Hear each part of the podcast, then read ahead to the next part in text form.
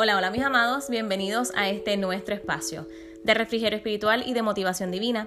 Bienvenidos a Felizmente Bendecidos. Les saluda Magali y hoy tengo el alma regocijada en mi Señor Jesús porque por fin se ha podido grabar un nuevo episodio. Y es que han pasado tantas situaciones tan peculiares y a veces tan difíciles que no nos han permitido realmente podernos conectar pero cuando el Señor dice, se hace. Y para Él toda la gloria y toda la honra. Hoy les quiero compartir este episodio que es espectacular y se titula La protección divina. Y es que estoy segura que en más de una ocasión se han sentido solos y hasta desamparados al tener que enfrentar problemas o personas problemáticas, abusos, maltratos, calumnias, etc. Y es que les entiendo, porque yo también pasé muchas veces ese trago amargo de la desesperanza. Al sentir que a pesar de que yo no había ni buscado el problema, ni mucho menos ser culpable de lo que me acusaban, en mi tristeza le preguntaba al Señor dónde estaba Él cuando todo esto llegaba de golpe y sin avisar. Y nuestro Padre que es tan precioso y tan bueno, que después que me permitía preguntas y hasta cuestionamientos, cosa que nunca debemos hacer con nuestro Señor, porque Él es soberano, y en su amor tan infinito, aquí Él en su palabra me dio las respuestas. Primeramente debemos permitir que nuestro Padre renueve nuestra mente a través de su palabra. Tal y como nos dice en el libro de Romanos capítulo 12 versículo 2.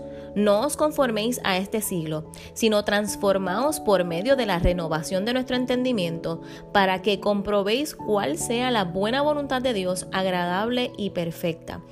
Cuando este versículo maravilloso el Señor lo trae a mi mente, lo trae acompañado de este otro maravilloso versículo.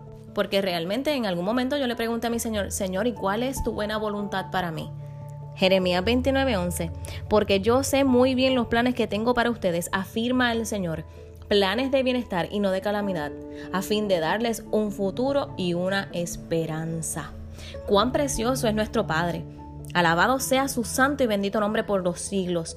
Esa es una respuesta maravillosa.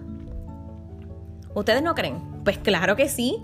Jehová nuestro creador y hacedor nos ama y lo hace con amor eterno. Y eso está escrito en el libro de Jeremías, capítulo 31, versículo 3.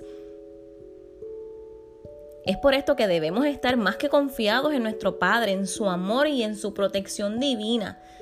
Y en el libro de Salmos, capítulo 37, versículos 12 al 13, dice, Maquina el impío contra el justo y cruje contra él sus dientes. El Señor se reirá de él porque ve que viene su día. Amados, nuestro Padre Santo todo lo sabe y Él conoce cuál es el fin del impío, que de hecho no va a ser bueno porque sabemos que Jehová no se complace en la maldad y eso lo podemos leer en el libro de Salmos capítulo 5 versículo 4. Porque tú no eres un Dios que se complace en la maldad. El malo no habitará junto a ti. Y en el versículo 11 dice, pero alégrense todos los que en ti confían, den voces de júbilo para siempre, porque tú los defiendes. Aleluya. Y ahora quiero hacerles la pregunta que les hizo el apóstol Pablo en su carta a los romanos. Podemos encontrar en el libro del mismo nombre, Romanos capítulo 8, versículo 31. ¿Qué pues diremos a esto? Si Dios por nosotros, ¿quién contra nosotros? Amado, independientemente de las circunstancias que estés pasando, ten la certeza de que si continúas haciendo lo que es correcto ante los ojos de nuestro Padre, nada ni nadie en este mundo podrá derrotarte porque antes en todas estas cosas somos más que vencedores por medio de aquel que nos amó. Romanos 8:37. Y nuestro Señor y Dios nos enviará ángeles que guarden nuestros caminos, tal y como dice en el libro de Salmos capítulo 91 versículo 11, pues a sus ángeles mandará cerca de ti, que te guarden en todos tus caminos. Nuestro Señor Jesucristo vino a este mundo para que tuviéramos vida y para que la tuviéramos en abundancia. Eso está en el libro de Juan, capítulo 10, versículo 10. Permite que sea Él el Señor de tu vida. Deja que su amor te llene y que su Santo Espíritu te guíe, porque ninguna arma forjada contra ti prosperará y condenarás a toda lengua que se levante contra ti en juicio. Isaías 54, 17. Nunca estamos solos en nuestras batallas. Aunque muchas veces nos sintamos así.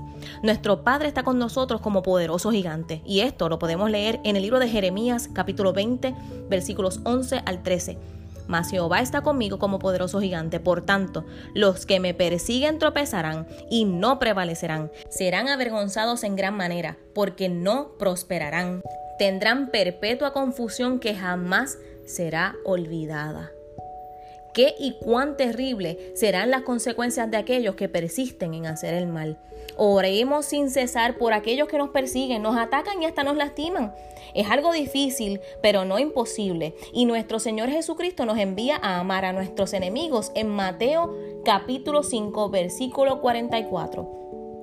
Pero yo os digo, amad a vuestros enemigos, bendecid a los que os maldicen, haced bien a los que los aborrecen, y orad por los que os ultrajan y os persiguen Amados, cuando permitimos que el Señor Jesucristo llene nuestro corazón con su amor, amar a los que son difíciles de amar será lo más sencillo y hermoso que podamos hacer. Es un mensaje precioso y maravilloso en estos tiempos tan difíciles que nos ha tocado vivir. Vamos a dejar que el amor que viene a través del Espíritu Santo de nuestro Señor nos inunde de tal manera que eso sea lo que le demos al mundo y que sea a manos llenas felizmente bendecidos gmail.com es el correo electrónico al que te puedes comunicar. Y recuerda que siempre hemos sido, somos y seremos felizmente bendecidos. Que el Señor te bendiga.